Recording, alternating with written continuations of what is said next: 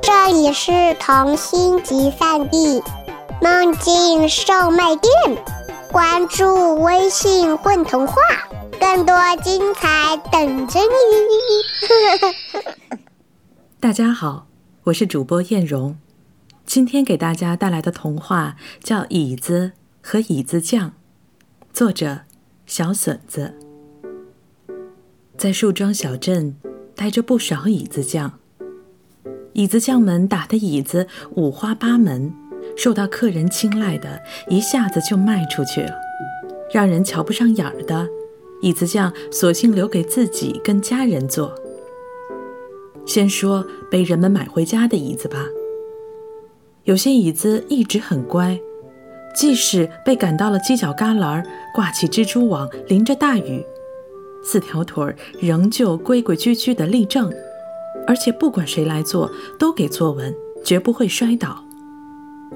还有些椅子吗，一开始也是默默地出现在日常生活，但是在经历了一段岁月之后，也许漫长，也许短暂，忽然原本表现正常的椅子，不时的就会做出各种各样奇怪的举动，例如。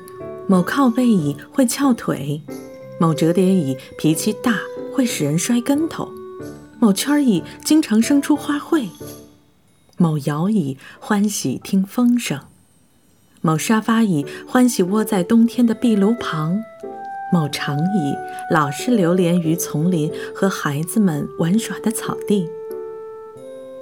人们目睹了这般不可思议的椅子，起初十分吃惊。可到后来，大家又觉得这真是一件有意思的事情呀。因此，到树桩小镇买椅子的顾客不计其数，同时一心想向椅子匠学艺的学徒也越来越多。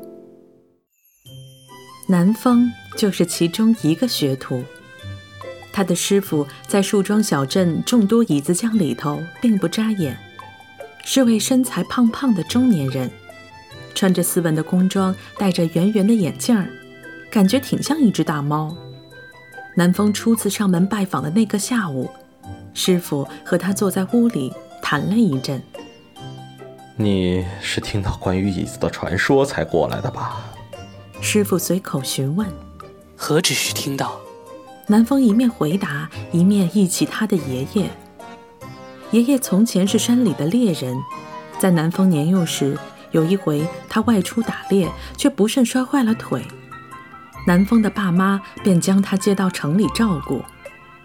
往后，爷爷再不可随意走动，只能坐着轮椅，笨拙地在房间来回走动，心间也越发落寞。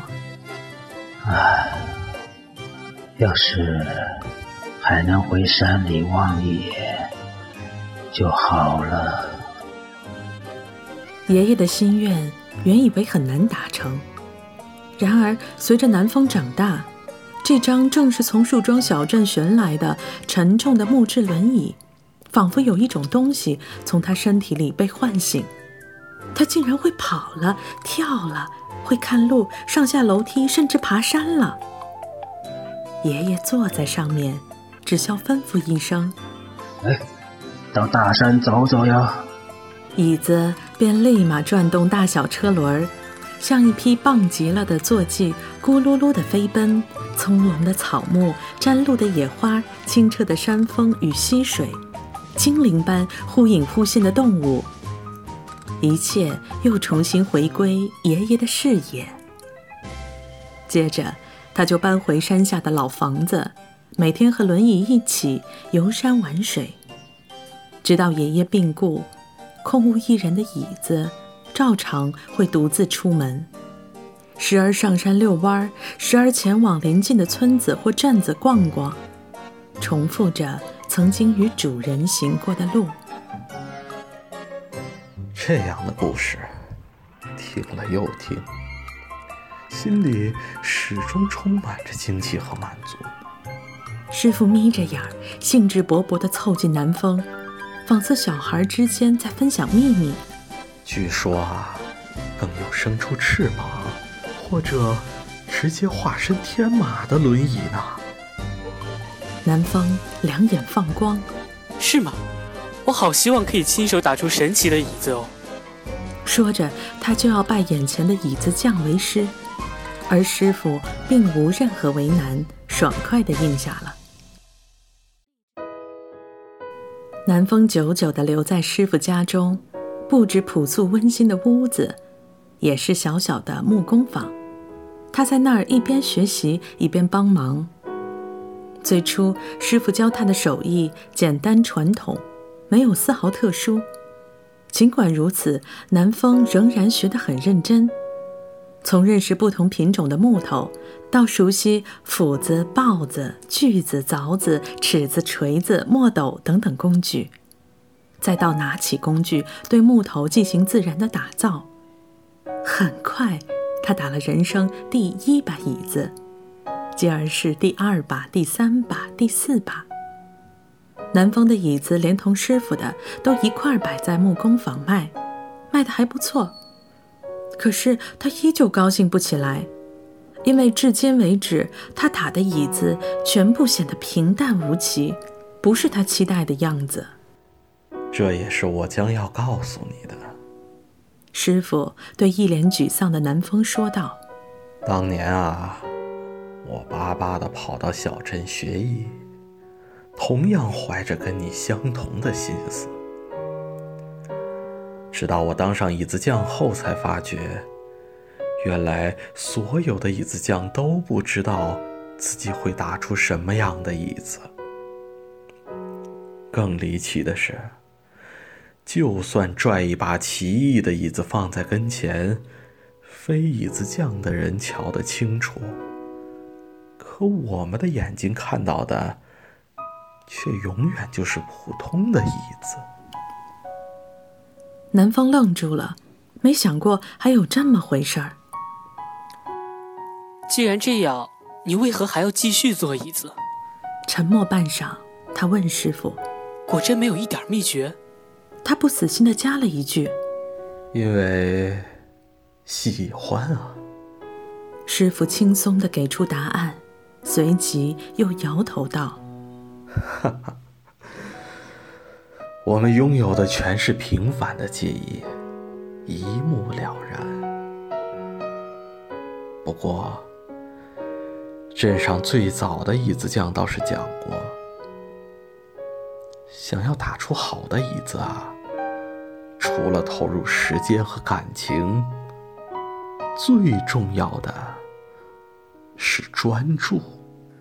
在一生都无从得知自己能否打出梦寐以求的椅子，甚至看不见的情况下，要做到喜欢与专注，是多么不容易。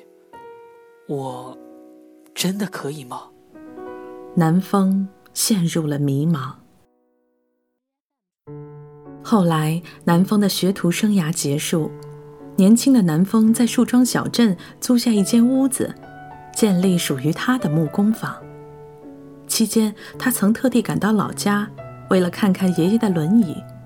明明路上还听闻他前天又上哪玩去了，昨天又把迷路的小狗送回去。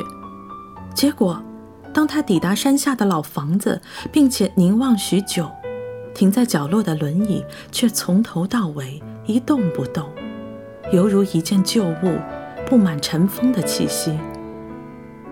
这是因为。他成为了椅子匠吗？接下来，木工坊的顾客不断增加，南风的手艺越发巧了。他打的椅子或精致，或结实，或舒适，或好玩儿。有的光着木头身子，有的刻着图文，有的涂上好看的油漆，有的穿上美丽的碎花布套。每次他总是不厌其烦地交代前来取椅子的人：“如果椅子变得不一样，请给我打电话，拜托了。”可惜，南风一直等不到盼望的消息。渐渐的，工作也不太积极了。也许我早该像过去的一些学徒那般离开，去干点别的。失望的他不止一次的这样考虑。一天，南风又在做新椅子，顾客先前在电话上表示，就想要一把随便坐坐的椅子。想到此处，南风不禁感到莫名：椅子不都是想坐就坐吗？呃，还要怎样的随便坐坐呢？大概忙累了，他有些分神，如同走在一座树林，行至中途便席地而坐，地上铺盖着被太阳烘得又暖又香的落叶，碎碎的、软软的、厚厚的，舒服的不得了，是那样吗？南风越是遐想，手上的活计反而越是停不下来。待他回过神儿，椅子居然坐好了，光秃秃的高背椅，椅背跟椅座刻满了层层叠叠的叶子，叶子们和椅身融为一体，坐上去非常软和自在。一旁的南风瞅着，心下诧异：“哎，怎么就完成的那么快，以及那么好？”是刚才太专注了。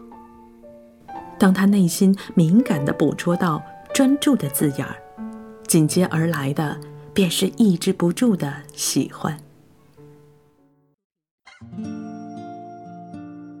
好像是从那天起，南风才真正的热爱上打椅子。干活的时候，他总是思考着、幻想着。他把思想和情感都融入了每一把椅子。南风守着木工坊，在树桩小镇度过了一辈子。虽然他无法实现打出神奇的椅子的心愿，但是远远近近的人都买他的椅子坐，并且喜爱着，这就够了。南风发现自己已经愿望成真，是在他经历了死亡以后。它变成了许许多多的椅子，它是某扶手椅时与另外的扶手椅握手了，真巧，它也是其他相熟的椅子匠变的。它是某摇椅时白天唱歌摇，夜晚化作一轮弯月。它是某书写椅时最爱邀约三五好友看书闲聊。它是某餐椅时最爱站在下雪的院子。任由奶油般的雪在身上涂画。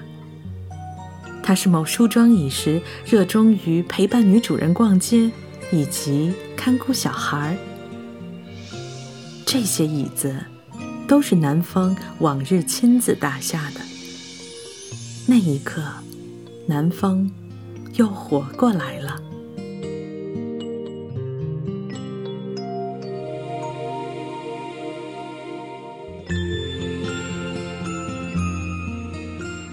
大家好，我是故事里的南风爷爷吴宇森。大家好，我是阿雄，在这个故事里，我是南风的师傅。